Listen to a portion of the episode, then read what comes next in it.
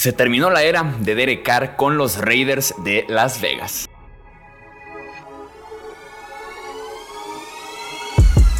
Hablemos de fútbol. Hablemos de fútbol. Noticias, análisis, opinión y debate de la NFL con el estilo de Hablemos de fútbol.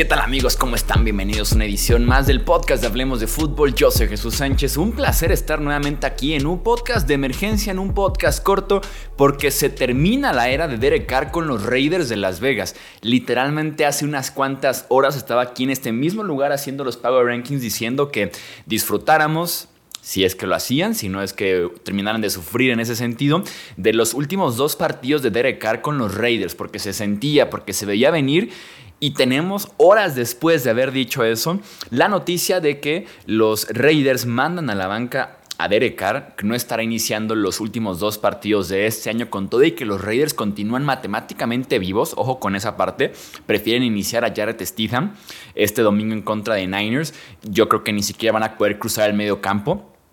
Eh, y viene una serie de connotaciones con esta de mandar a Derek Carr a la banca porque prácticamente pone el final a la carrera de Carr con Las Vegas, ¿no? Y aparte nos dice que Derek Carr, para no ser una distracción obvia, que prefiere alejarse del equipo, que ni siquiera va a estar presente con la franquicia en reuniones, en prácticas, no. Literalmente Derek Carr no pone un pie más en la franquicia de Las Vegas. Entonces platiquemos de lo que está pasando, ¿no?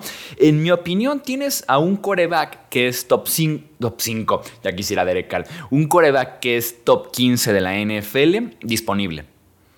Tienes un quarterback top 15 de la NFL, está disponible. Eh, muchas veces, porque realmente podemos decir que Carr no logró nada con los Raiders, sí.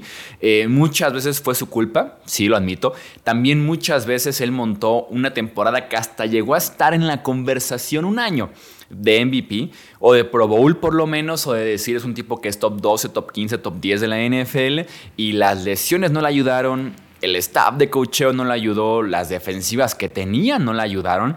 Estaba viendo por una estadística que decía que desde que Derek Carr se hizo coreback de los Raiders en 2012, la mejor defensiva que le tocó en su mismo equipo fue la 22 en el ranking del 1 al 32. O sea, nunca tuvo una defensiva ni siquiera promedio, ni siquiera de mitad de tabla, ¿no? Entonces, en ese sentido, no fue para nada apoyado, para nada ayudado Derek Carr eh, como coreback en Las Vegas, ¿no? Primero en Oakland y después en Las Vegas. Como te digo, para mí es un coreback top 15 que te puede ganar un partido también te lo puede perder como lo hizo el domingo pasado en contra de Steelers con tres intercepciones, pero que constantemente recibirás un buen nivel. Creo que tenemos que empezar a aceptar y a abrazar la idea de que no todos los quarterbacks van a ser o Patrick Mahomes o Josh Allen, ¿no? Que no todos los quarterbacks van a poderles exigir ese nivel de MVP, que es una muy buena zona tener un quarterback que está entre los entre el 9 y el 15, o sea, fuera apenas del top 10, pero sin llegar a ser promedio de, tabla, de mitad tabla para abajo. O sea, empezar a apreciar un poquito esa zona porque creo que es posible ganar con ese tipo de quarterbacks siempre y cuando tengas un entorno favorable, siendo staff de cocheo, siendo también eh, eh, roster, ¿no? El resto de, la franquicia. Eh, y creo que Derek Carr entra perfectamente bien en esa categoría. Platiquemos del tema contractual porque está bien interesante lo que va a pasar con Derek Carr y que también nos ayuda a explicar un poquito lo que estamos viendo actualmente con los Raiders y lo que se viene también con los Raiders a futuro, ¿no? Derek Carr apenas en abril firmó un contrato de 3 años y 121.5 millones de dólares, que tenía 65 millones garantizados. Aquí estamos hablando de garantizados totales, ¿no? No garantizado al momento de firmar, que eso es algo bien, bien importante. Y estamos viendo aquí que también que Derek Carr incluyó en su contrato una eh, ficha de no cambio, una cláusula de no cambio. Entonces, cualquier cambio tiene que ser aprobado por Derek Carr. En caso de que los Raiders opten por cortarlo, pues bueno, Derek Carr sería agente libre y podría firmar con el equipo que él quisiera.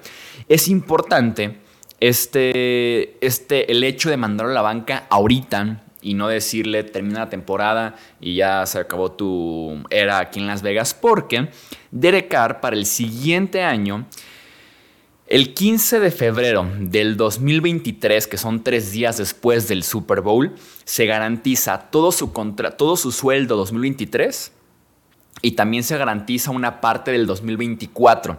Estamos hablando que entre ese sueldo 2023 y la parte del 2024 se garantizan tres días después del Super Bowl 40.4 millones de dólares. Esa es la fecha en la que los Raiders deben ya tener decidido si lo cambian o lo cortan. ¿Por qué? Porque a partir de esa fecha hay que pagar ese dinero. Este dinero también se puede garantizar en caso de que Derek Carr al final de temporada no pase un examen físico, o sea que esté lesionado. Y por eso la importancia de mandarlo a la banca ahorita, que está sano y que si el examen físico de final de temporada eh, lo pasa, listo, lo garantizado, volvemos hasta el 15 de febrero. En caso de que Derek Carr se lesiona de gravedad, por lo menos 3, 4 semanas de recuperación o incluso una lesión de 9 a 12 meses, Derek Carr no pasa el examen físico y los Raiders estarían ya eh, con la mm, obligación con este dinero garantizado de 40.4 millones de dólares. Entonces, para no arriesgarlo, de todos modos ya no vamos a ningún lado. Pongamos la excusa de que queremos ver a los jóvenes, pero esto es realmente un car, no queremos que te pase nada porque tu contrato se va a garantizar en caso de que te lesiones y mejor te mandamos a la banca desde ahorita. Si los Raiders optan por en efecto cortarlo o cambiarlo, es una ganga lo que Carr deja de dinero muerto. Apenas 5.6 millones de dólares. Hemos visto eh, equipos tragar tanto dinero muerto recientemente, 30, 40 millones. No, con Derek Carr solamente 5.6. O sea, el equipo sí extendió su contrato en abril, pero teniendo en mente que empezaba a correr hasta la próxima temporada, que todavía tenían esta temporada para salirse en caso de que lo necesitaran y que fue el caso, ¿no? Y que fue el caso exactamente que estamos viendo ahorita. Entonces, los Raiders están bien posicionados para poder dejar ir a Derek Carr y buscar otra alternativa para el 2023. ¿Qué alternativa podría ser draft? Podría ser Tom Brady poder hacer Jimmy Garoppolo, hablando de cuervas que tienen nexos con el head coach actual que es Josh McDaniels. Y que fíjense que, en el off-season, cuando recién llegó McDaniels, me acuerdo que se habló de la posibilidad de si seguía o no Carr, que si era su estilo de quarterback. Me acuerdo que McDaniels al principio no se quiso comprometer con él. Pasaron dos, tres días y sale a decir que sí, que Carr es su quarterback. Me acuerdo que se dijo mucho de cuando McDaniels llega a Denver y también lo primero que hace es adiós Jay Cutler y decían estaría repitiendo el mismo error de llegar a Las Vegas e inmediatamente después decirle adiós Derek Carr. Entonces se queda con Carr, no funciona el experimento y la franquicia al parecer está respaldando a McDaniels en lugar de respaldar a eh, Derek Carr. Yo siempre le he dicho en el podcast, si son aquí gente eh, que está continuamente escuchando, aparte un abrazo, yo siempre he dicho eh, que en el debate de head coach eh, jugador, yo siempre querré al jugador, porque es el que al final de cuentas está en el emparrillado y el que ejecuta la jugada. Entonces aquí prefieren quedarse con eh, McDaniels. ¿Qué pasará además con Davante Adams?